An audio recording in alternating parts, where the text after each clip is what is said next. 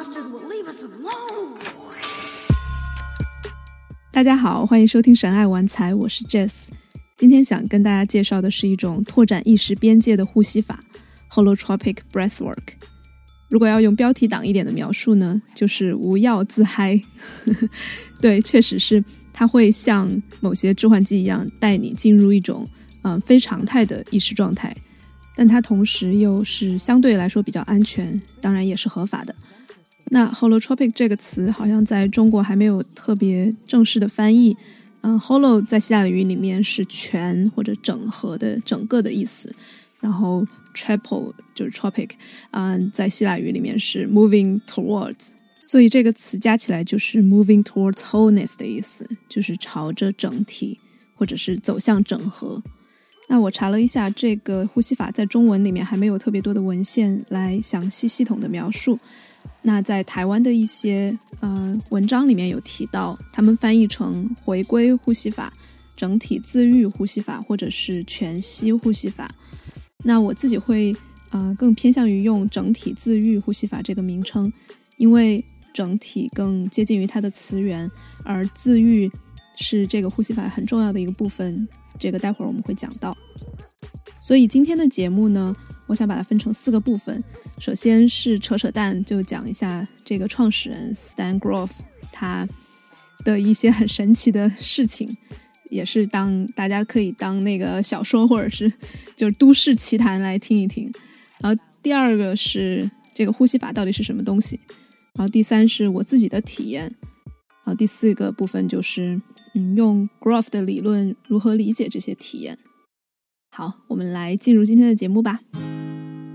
首先，我来讲一下这个呼吸法的创始人的故事吧。严格来说，其实是两个创始人，是 Stanislav Grof 和他的妻子 Christina Grof 两个人发明的这个呼吸法。但因为 Stan Grof 这个老爷爷更加出名，然后他的呃媒体上的曝光率也更高，所以对他的了解稍微多一点，我就讲一下他吧。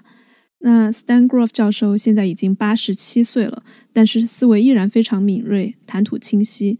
听他的采访真的是一种享受。在这儿，我会推荐大家去听 Tim Ferriss Show 上面对他的采访。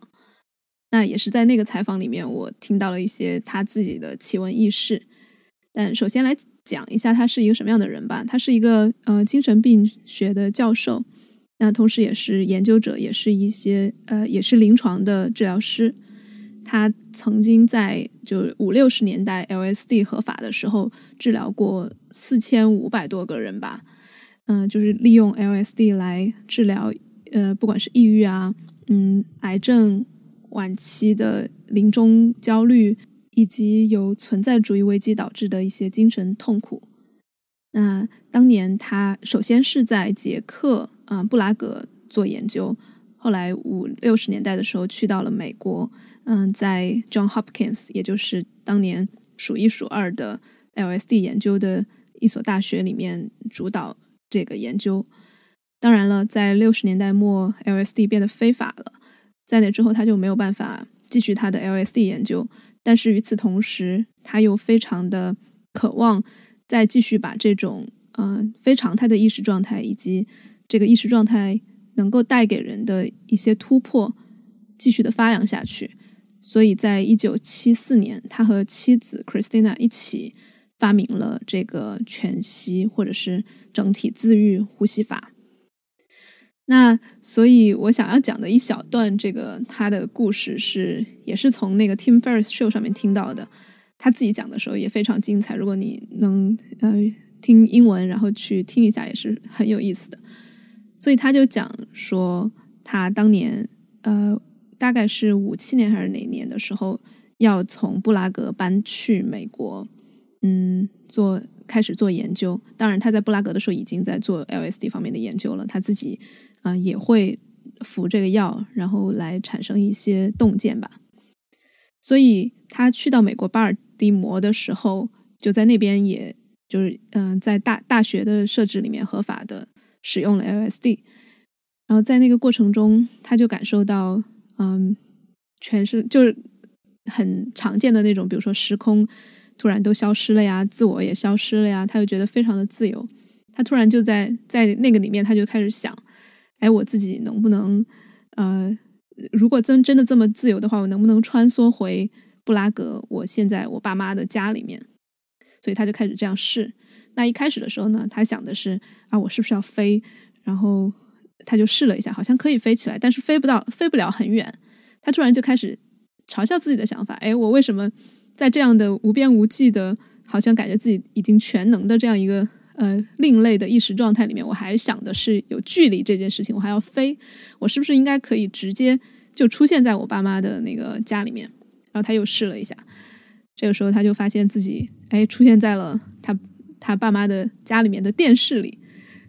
然后他又开始觉得很好笑，因为还是受着普通的意识的限制，因为好像我们出现在一个非所谓的非正常的环境里面，一定是出现在电视里或者出现在那种影像里，而不是真真实的那个环境里面。所以他又试了一次，能不能直接出现在他父母家里面的客厅里？哎，果然好像真的出现在客厅里了。然后他这个时候在想。哎，万一我在这个状态里面体会到的，真的就是我父母家此刻的样子，因为他能够感受到他父母在呼吸，在在他旁边一样。啊，他说我怎么来验证呢？好，他他想了一下，那我我看一下床上那个墙上的钟，看时间会不会就是布拉格的时间？但他马上又想，这个不能成为证明的呃依据，因为我现在脑子里面还有意识，我大概也知道。布拉格和美国的时差大概大概有多少？那显然墙上的钟当然是当地的时间了。所以他就在想，怎么样来证明我现在真的是啊到了我父母家，而且等我从这个 LSD 出来之后，我可以来把这个东西跟他们验证一下，然后好像感觉自己发现了惊天秘密一样。所以这个时候他就想啊，我可以把墙上的一幅画拿拿下来。然后放在地上，而这个钉子还在上面，所以就会造成一种给他父母觉得他父母就会肯定觉得很惊奇嘛？为什么钉子没有动？然后，嗯，照片那个那那幅画会掉到地上来了，所以他就想按这种方式来检测一下，会不会是我真的穿越过去了？但他正打算这样做的时候，他突然意识到这个想法的可怕之处，因为这可能会开启一扇非常。嗯，就当然是开启一个非常强大的能力，就可以穿梭，然后可以可以甚至可以，比如说去赌场去赢所有的钱，然后去一些嗯机密的呃政要的谈话，然后去偷听，然后可以左右很多事情。他突然就感受到这种对于这小我对于权力的欲望，以及这种权力他的嗯可能会会。失控的这样一种可能性，然后他又想到，如果他自己有这个能力，真的可以穿越，然后可以知道他父母家里面目前是什么样子，那这种能力也可能会被其他人利用，然后被其他人知道。呃，同时他自己也不能保护自己，所以他就开始想很多。当然，他后来出来之后就悔死了，就骂自己千百遍，为什么当时这么有道德？但是。这也体现了他后来也觉得，虽然后悔，但是这也是他个人伦理的部一部分吧。他还是很珍惜这个事情的。但与此同时呢，他出来之后，呃，突然也没有完全从 SD 出来吧，但是就是恍恍惚惚之间，他突然感觉自己其实从来没有离开过布拉格，而。到美国巴尔的摩去做 LSD 实验这件事情本身是他在布拉格的一个梦，或者是在布拉格的一次 LSD 体验里面的一个一个一个小插曲。在那一瞬间，他突然就有了体会到了什么叫庄生梦蝶。就他自己对中国文化也是很感兴趣的，他就不知道自己到底是庄周还是蝴蝶。当然，这个呃这种迷糊。一直持续了大概八九个小时，所以他一直就就不知道自己是在美国还是在布拉格，所以整个的经历对他来说是他最为难以解释或者奇妙的一次经历吧。那另外他自己也还非常相信 synchronicity 这个事情，也就是嗯共识性。共识性的简单解释就是 meaningful coincidence，就是有意义的巧合。就我们世界上当然会发生很多很多的巧合，比如说我们中国人常说的说曹操，曹操就到，就是一种巧合。那 synchronicity 它作为有意义的巧合，其实当然这个意义是人的主观施加上去的，所以它依然强调的是，嗯，你的体验层面，为什么这个巧合对你来说非常的有意义？那他自己就呃见证过很多 synchronicity，呃，他自他也讲过一个例子，就有一年他来到中国是去济南。呃，就孔子的故乡嘛，去做一个呃这个呼吸法的培训。那他一直在这个呼吸法里面强调的是一种 transpersonal 的一个视角，就是超越个体的这样一个视角，然后希望嗯超越大家超越文化上的呃隔阂、种族的边界，来一起去体验一些嗯合一的境界啊什么的。所以当时他去呃讲座的时候，就有一个叫梦的。女生，我不知道她名姓什么啊，但名字是什么梦的一个，也不是女生吧，一个一个妇女，就前来找到他说，我奶奶昨晚上给我托梦了，嗯，说明天有一个人要要来济南，要我把一件就是家传的一个祖传的一个宝物吧送给他，然后他就送了拿出来这个宝物，其实就是一颗化石。是鹦鹉螺的化石，那这个鹦鹉螺只能在喜马拉雅山上发现，也就是在五千万年前吧，它存在过的一个东西。那与此同时呢，Stan Grof 教授其实刚刚成立了一个协会，叫 International Association of Transperson Psychology，就是超个体心理学国际协会。那他们刚刚想出来的一个 logo。就是一个神圣几何的样子，也就是这个鹦鹉螺的样子，他们也一直在用。那这个时候他就觉得很神奇啊！一个中国的女人说，她奶奶给她托梦，然后一定要送她一个东西，结果就是刚好就是鹦鹉螺的化石。所以这些事情，当然它不能够用我们目前科学范式里面的任何呃事情来解释。因为很多人会对共识性这个事情，如果简单解释的话，就可能是哦大概率，就是极大基数的小概率事件，就它其实是呃虽然概率很小，但是如果你基数足够大，是可以发生的，而且每天在这个这个地球上都会发生这样的事情。那另一件另一个解释可能就是 confirmation bias，就是你确认性偏见。你你如果想这件事情，你经常。啊，但当他发现的时候，你就会觉得他，你又放大他的神奇性。嗯，当然，这些科学的解说可以让你啊，就停下来，停下思考的脚步，说啊，这个不过就是大基数事件或者是什么呃确认性偏见。但是呃，Stan Grof 教授他不愿意就此停脚，他希望研究更大的嗯关于 human psyche，就是人类的精神或者是心灵层面。能不能够用一些不管是隐喻也好，还是传统上的一些呃原型、各种神话，就把它编织出一个有意义的绘图。就他他他他用了一个词叫 cartography of the psyche，就是他希望绘制出一一块地图，然后用这个地图来帮我们理解人类的精神到底是什么样子的。当然，地图依然是地图，它不是精神的本貌，只是说它。希望通过自己的研究，不管是 LSD 还是后来的呼吸法，来给人嗯提供一个这样的按图索骥的一种方式吧。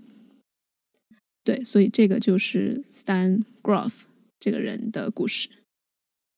那到底什么是这个整体自愈呼吸法呢？那在我介绍这个呼吸法之前，我想要提醒大家的是。虽然它比起药物更加可控，风险也更小，但是它依然有一定的风险，尤其是对于啊五十五岁以上的人群，以及有心脏心脏病啊孕妇，还有患有严重精神疾病的人，最好还是不要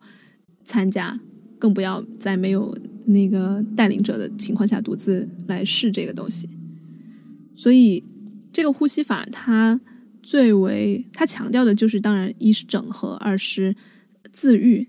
就是说，每个人其实就像大自然里面的动物一样，受伤了是可以自己愈合的，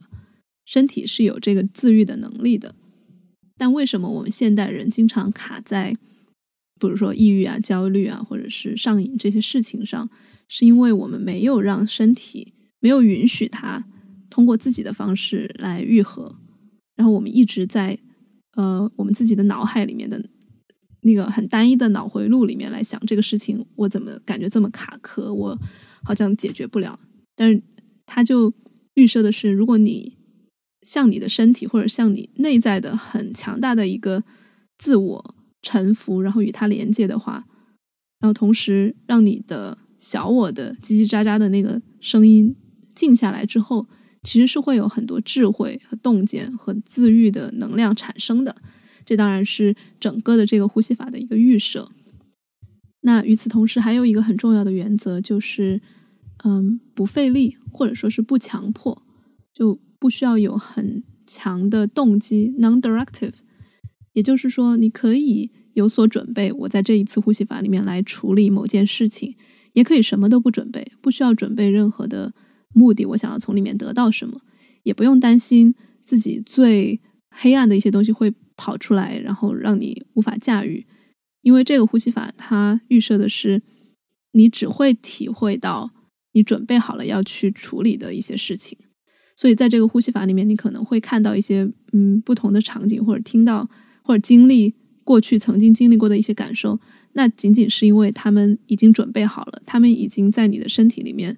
有点那种蓄势待发，等待着你去看到它、去体会它，然后去处理它、整合它。所以冒出来的东西，一切都是恰恰好适合你现在去整合的。那这个整体自愈呼吸法一般是在集体的设定下完成的，就是一群人两两一组，一个是呼吸者，一个是 sitter，就是嗯照看者吧，还会有几个带领者。那当你在呼吸的时候，其实旁边那一个照看者做的事情几乎就是无为，因为他不需要对你有任何的指导，只需要在旁边陪伴。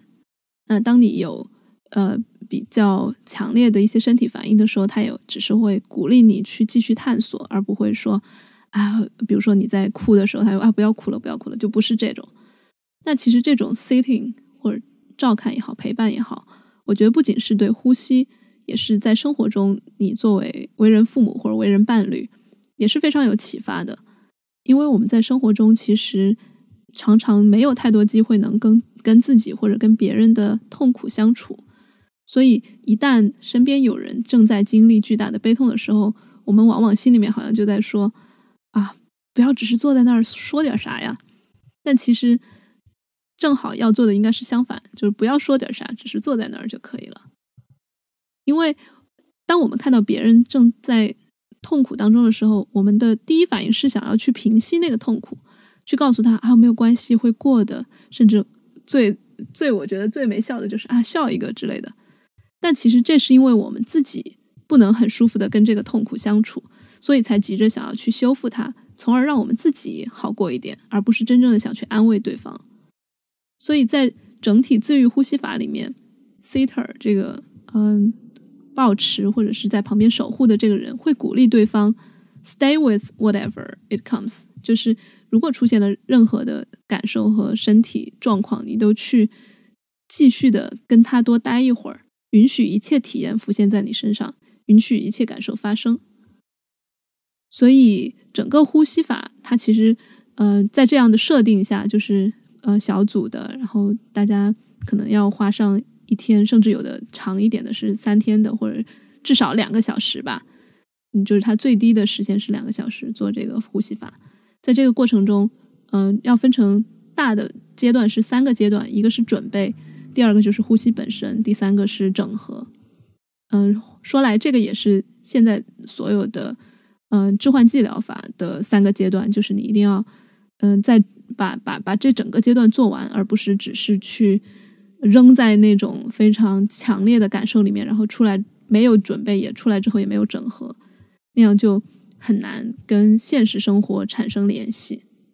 所以在准备的阶段，一般带领者或者是这种教 a breathwork 教这个呼吸法的老师就会大概讲一下这个是什么内容，然后以及你需要调整什么样的心态，也就是我前面讲到的，认识到你自己内在其实是有一个非常强大的自愈功能的，你只需要向它臣服。然后也包括一些注意事项吧，这就是准备阶段。那实际的呼吸阶段，大概就是先带领者让你呃花上个三五分钟，让大家用深呼吸的方式放松下来。然后他会教你一种呼吸的方法，就是非常快速的呼吸，以及就是每呼我们平时呼一次气吸气，就是深呼吸的时候，是把一口气吸到底，然后再。呼气，然后呼到底，又再吸气，所以其实呼和吸中间是有一个小小的间隔的。那在这个呼吸法里面，你是不需要或者不能有这个间隔的。嗯，也就是说，当你吸一口气还没有吸到底的时候，你就要把它吐出去；然后当你没有吐到底的时候，又要开始吸下一口。这样的话，整个的呼吸就是循环起来的。呃呃，首先我想说一下，大家不要在。呃，没有身边没有人的情况下自己练，因为它很容易造成换气过度，然后缺氧。你可能，呃，如果身边没有人，然后你又是在一个比较嘈杂或者是比较不安全的环境里面的话，会有一定的风险。所以大家听我讲一下就好，不要自己去试。那具体的，如果想要试的朋友，可以听到这个节目最后，我会跟大家分享在哪里可以免费的试一次这样的体验。所以，我现在还是大概的介绍一下它到底是什么东西。嗯，对，所以刚刚就讲到这个快速的呼吸，然后与此同时就会有音乐出现。那这个音乐一开始节奏是非常强的，所以你那个呼吸的节奏就跟着那个音乐变得越来越快。大概只需要不到五分钟吧，五分钟到十分钟，嗯，你就会那个那种快速的呼吸就会让你的大脑严重缺氧。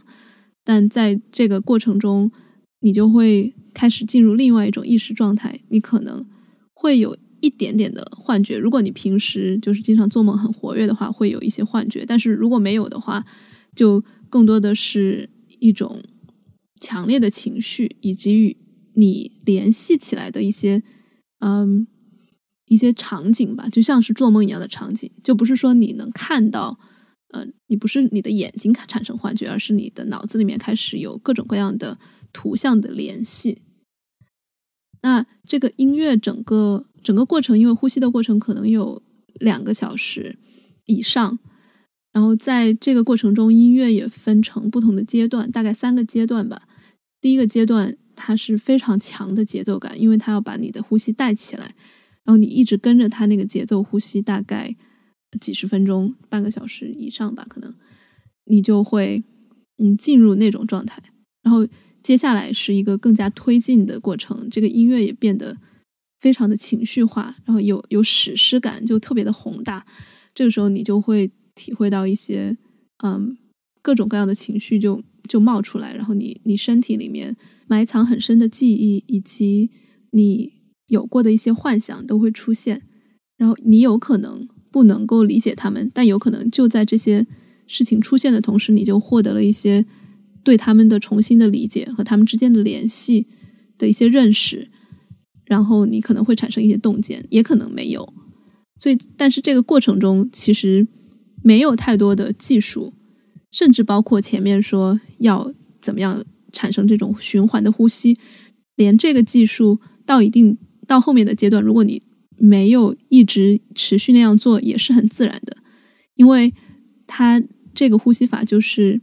一开始的这种呃引导，只是一个带你进门，但当你打开了自己内在的那个空间之后，其实一切都是随着它呃，就是交给你自己的身体来掌握，然后按照它的节奏来走，所以你不用担心说，哎，我突然没有深呼吸了，或者我突然没有很快的呼吸了，我我做的是不是对？因为当你真的把整个控制权交还给你的身体之后，其实就没有所谓的书本上的或者是这个带领者教的这种对还是不对了。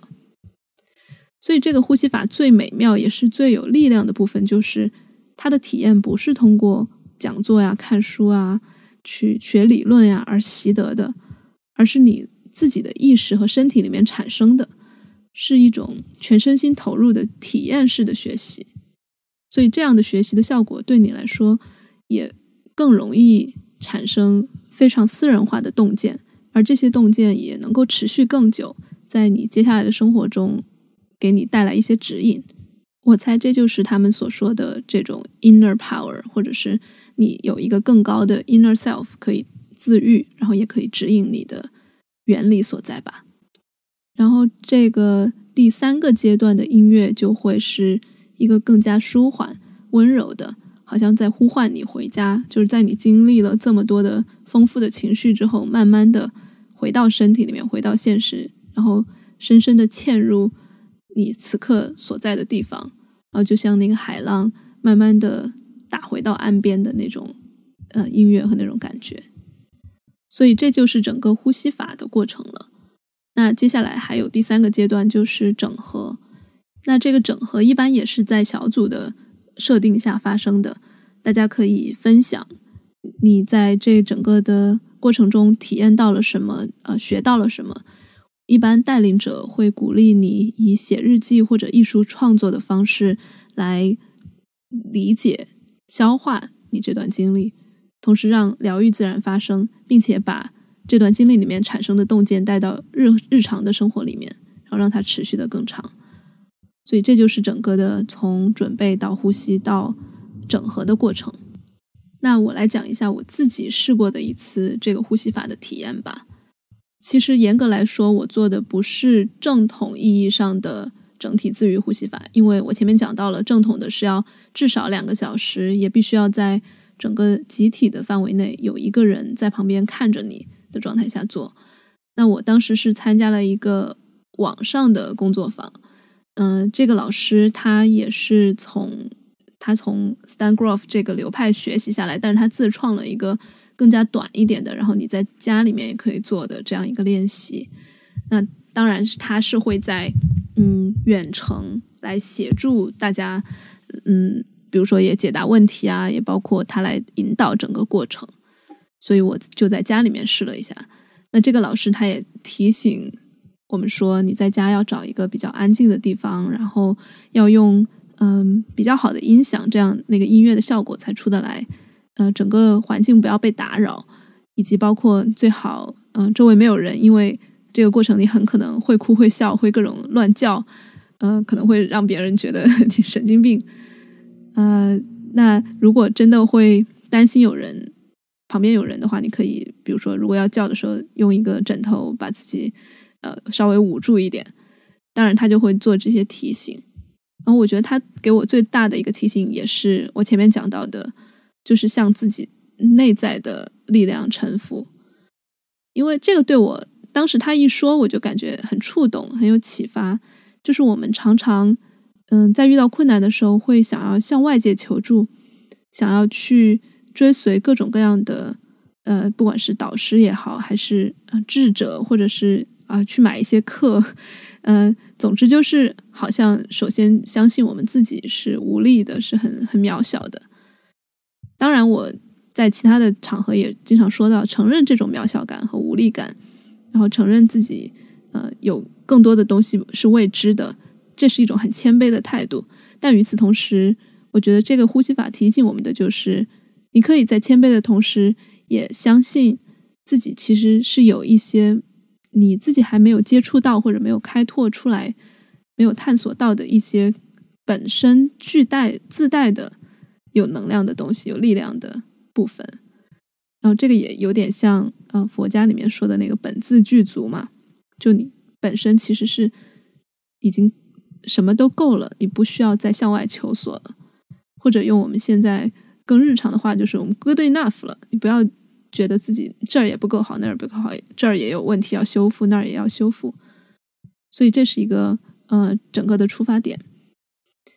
那我自己。的经历就是，我我就在家里面找了一个非常安静的时间，嗯嗯，在躺在床上，然后把音响开到比较大声，就来体验这个呼吸法。所以在这几分钟的放松之后，我就进入到了由快速呼吸带来的缺氧，以及进入嗯一个非常态的意识状态的这种阶段。那我本以为我一开始会接触到一些嗯。就是千奇百怪的，或者是嗯五彩缤纷的一个世界，但是结果迎头而来的就是非常大的恐惧。而这个恐惧就是我能够感受到，有点类似于出生的时候的那种恐惧，就好像是你本来是在一个很温暖的呃子宫里面，然后突然要要经历那种经过产道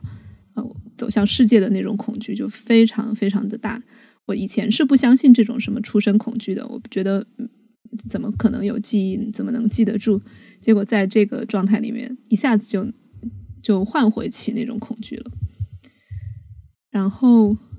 这个恐惧就延伸到了其他各种各样的恐惧，包括身为女性的集体无意识里面的恐惧，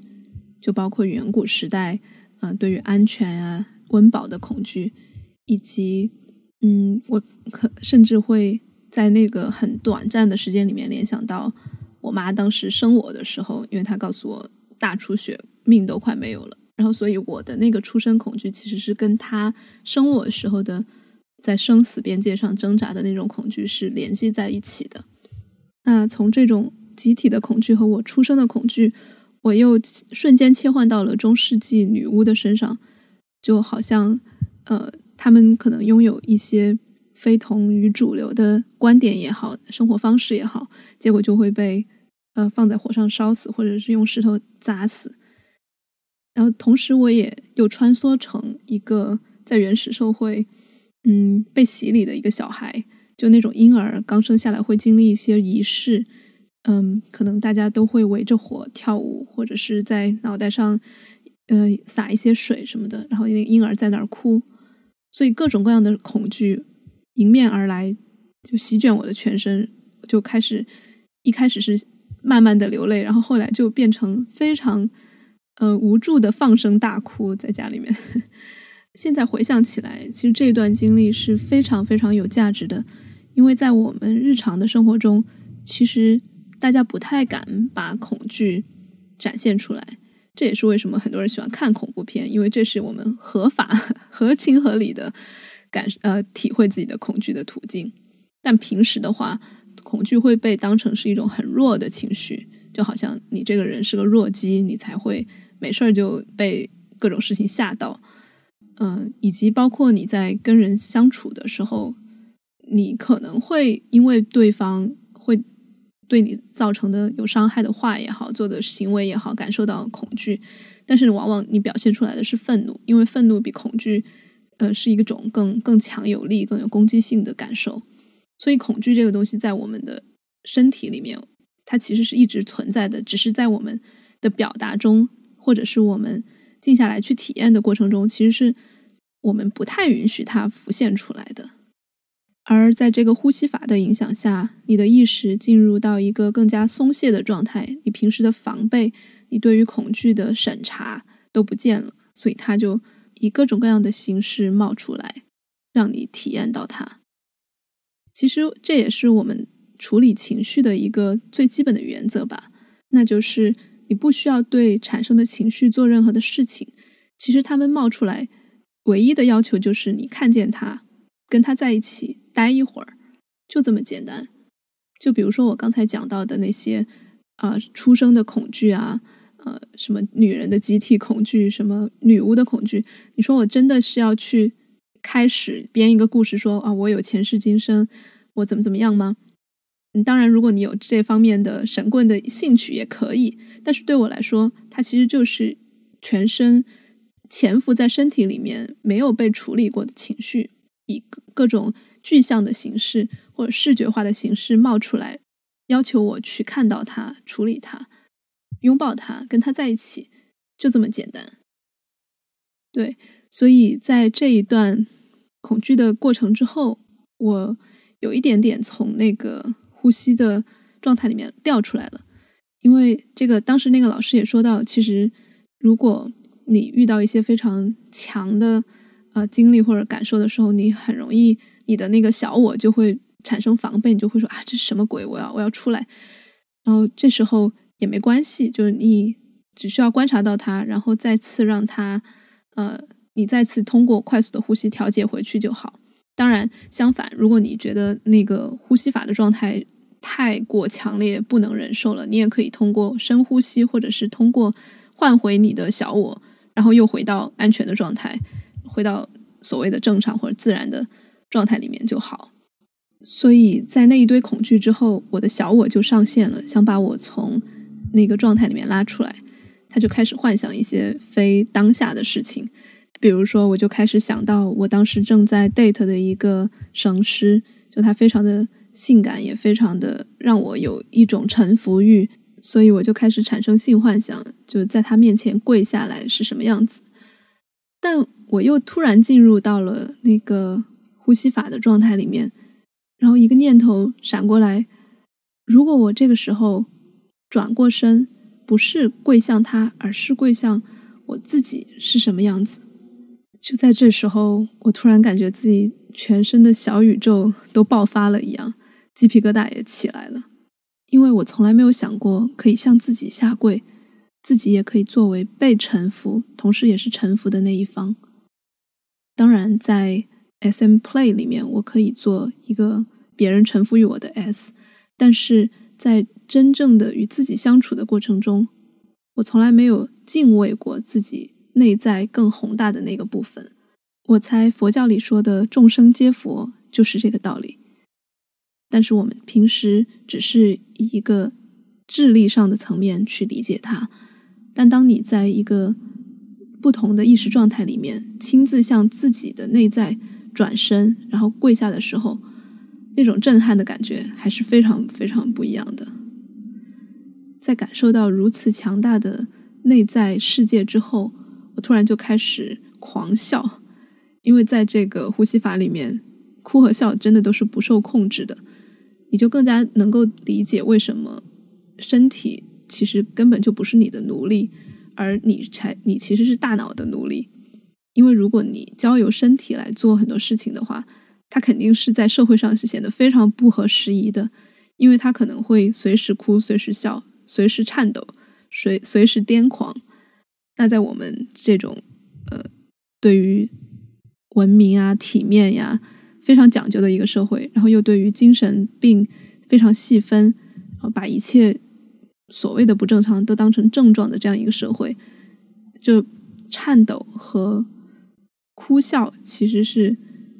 被污名化的，一定程度上。所以在这个时候，我感受到内在非常强大的力量的时候，我是在家狂笑的。然后你身体也会同时开始抖动，或者开始左右摇晃。回过头来想，其实这种非常强烈的感觉到自己有力量的感受，以及因此带来的狂喜和大笑，其实，在社会上也是不太。被认可，可能你自己也不太接纳的，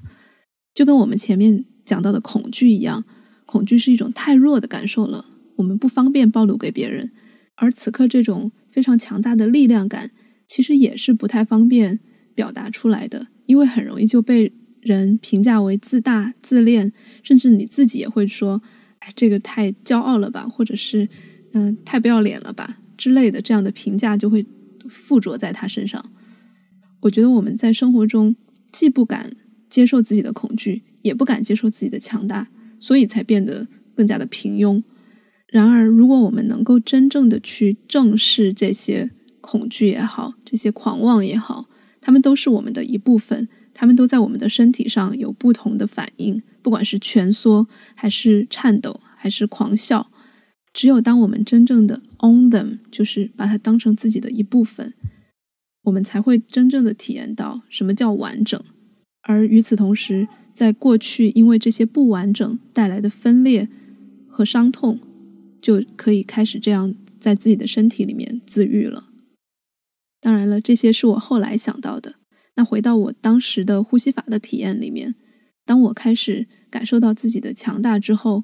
我也并没有完全就觉得我是一个可以一手遮天、不需要靠任何人的。这样一个人，因为我一直都相信人是关系里的动物。那但是当我感受到自己的力量，以及我不需要总是向外求索，我可以向自己跪下的时候，我突然对 BDSM 也有了更深的理解。那就是当我完完全全的接纳并体会过我自己的恐惧和力量时，我也就可以把这两股情绪或者是这两种能量玩得更加炉火纯青。我可以在任何时候施加或者是释放我自己的恐惧，也可以在任何时候在不丧失我的内在空间的同时，把我的力量交给那个我想臣服的人，然后就像在呼吸法里面一样，放下我的小我，体会那种彻彻底底的放手以及信任。大概这就是 BDSM 对于我如此有魅力的一个原因吧。在体会了恐惧和力量之后，我感受到自己变成了一个黑色的点，从这个黑色的点上又长出一个黑发女巫。当然，这一次这个女巫就跟我前面所说到的那种受迫害的女巫形象不太一样了，她更加是一个自由的、狂野的这样一个女性形象。从她的口中吐出了很多黑色的烟雾，或者是黑色的空气，然后慢慢的。爆发成一个巨大的球，好像那就是宇宙大爆大爆炸的起源一样。这让我突然感受到，内在的强大的能量和外在的宇宙其实是同根同源的。好像真的就体会到了什么叫 oneness，也就是没有内，没有外，没有我，没有你，没有宇宙，没有内心，它们全都是融为一体的。当然了，这并不是一个关于宇宙的科学解释，但没关系，我仍然愿意去珍惜它，就像我珍惜一首诗、一篇散文、一份由我自己身体和意识创造出来的艺术品一样。当音乐慢慢舒缓，我也就开始沉浸在这样一个宇宙观里面，它就像是又回到了母体，回到了那种温暖、安全的环境里，但这一次又不像是。出生之前什么都没有经历过，而是在当你走完了九九八十一难，然后又回到了那样一个安全温暖的宇宙里面，回到那种平静的状态里面的感觉，是一种深深的喜悦。所以这就是我的整个的呼吸法的体验了。当然了，它不是灵丹妙药，不是一次性的，不是在经历了这一段强烈的感悟之后。你一切的创伤都被愈合，都被整合了。我现在更加倾向于把这些练习，不管是呼吸还是其他方式的练习，都当成是所谓的实时勤拂拭。也就是说，我们的心灵经常会堆积一些灰尘，不管是陈年的还是新的。那在这个过程中，我们会可以经常通过冥想呀、呼吸呀、瑜伽呀，还有各种各样的弹脆的练习。来服侍它，来把这个灰尘掸一掸，免得它越堆越深。而如果我们升起了那种“啊，要是找到一个方法能够一劳永逸就好了”这样的想法的时候，其实就更加需要警惕了，因为那可能是你的小我想要偷懒，或者是想要避免痛苦的这样一个起心动念。那讲到最后，我再用 Stan Grof 的理论来简单讲一下，我为什么会在那个呼吸法的过程中体验到各种各样的奇怪的事情吧。那这个也是我后来才看的，所以不会是一开始有了这种暗示。所以 Stan Grof 有一个理论叫 Basic Perinatal Matrices，也就是出生过程中的几个矩阵或者是几个阶段吧。那在 Stan 看来呢，我们的主流心理学只关注出生之后的一些创伤，呃，可能弗洛伊德还会关注一些潜意识的一些呃阴影也好，创伤也好，但是很少有人关注出生这个事情本身带来的一些痛和力量。那在 Stan 看来，出生这件事情本身其实就是充满了力量和恐惧的。他把这个出生分为四个阶段，第一个阶段。当然，就是你在一个温暖、安全的，像一个宇宙一样的羊水的环绕下，你无忧无虑，没有自我感这样一个状态。那第二个阶段就是母亲开始产产生宫缩，就马上要分娩了。那在这个时候，婴儿就会感受到非常强大的挤压这种压力，然后突然，呃，原本很平静的那种羊水开始出现了震动，开始破裂。你整个的子宫也开始不断的给你产生收收缩紧绷，带给你巨大的压力和不确定和迷茫的这种感觉。那当然，在第三个阶段就是更加呃这种压力变得更大，因为你要通过产道，你要从一个原本很平和的与世无隔绝的一个世界，进入到一个也你要你要需要呼吸氧气，你要呃开始赤身裸体的面对这个世界的这样一个过渡。当然，你会感觉到产大产道的巨大压力，你的头感觉都被都被挤得很扁，然后你也是，这也是一个生与死的关头，因为你可能会面临出生时的非常，你你当时是非常脆弱的，很可能就死掉了。呃，这个这样一个关头，你会不停的挣扎，你会有很强的求生欲，同时也在这种巨大的恐惧里面产生非常嗯强有力的能量。就你的，你有，你也有力量想要去，呃，冲破这个产道，然后走向一个新的生命。所以第四个阶段就是突破，就 breakthrough，就像一个凤凰涅槃一样，你又重新找到了在现在这个世界立足的一个平衡的一个平和的状态。所以在 Stan 看来，整个出生的过程其实已经预演了我们在此后的人生中要经历的种种情绪。包括我们前面讲到的压力啊，呃，绝望啊，死亡的恐惧啊，对生命的渴望啊，挣扎奋斗啊，平和，然后或者是在苦难之后重回的平静，等等等等。而与此同时呢，这些体验不仅仅是个人的，同时又是超越个体的，就他所说的 transpersonal 的意思。因为在这一个过程中，你也会体会到动物的苦乐。自然的变迁，宇宙的张弛，从而感受到万物的连接性。而 Stan 也强调，这种个人的和超越个人的视角之间的转换，不是线性的，不是说你必须要先体会到个人的喜怒哀乐，才能与动物共情，才能去体会自然，才能去感受宇宙，才能体最后体会到万物归一。而是说，所有的这些感受，他们都可以同时发生，他们都是互相渗透的。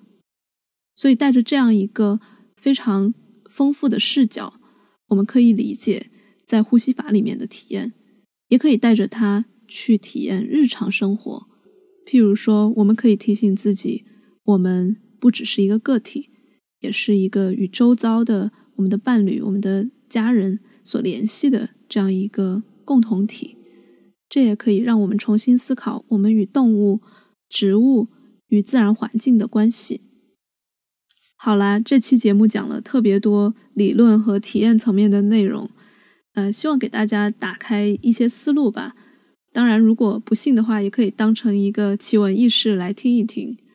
如果你也想体验这个整体自愈呼吸法的话，我其实还是建议你去到一个更加正规的集体的环境下进行这样的练习，会更安全靠谱一点。但如果你也想像我一样试一试这个短更短版本的，啊，在在线的，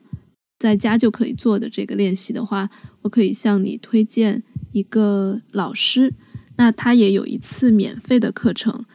嗯，具体的方式请大家关注“神爱玩财”的公众号，回复“呼吸法”三个字就可以得到。如果大家对这一期有任何的疑问或者反馈，我都非常欢迎看到你们的评论，也欢迎大家加入成长社群“章鱼觉醒”。在这里，我们既探讨这些有的没的的神棍内容，也探讨科学，还探讨情感。我们也会习惯感恩，习惯庆祝，也接受哀悼，接受各种各样的情绪。我也会在社群里解答大家的问题。其实，社群里的小伙伴也经常互相回答问题，互相给予情感上的支持和陪伴。那我也会分享更多我私人生活里面非常好玩或者是狗血的事情，嗯，所以希望在章鱼里见到更多的新朋友。我们下期深爱玩财再见。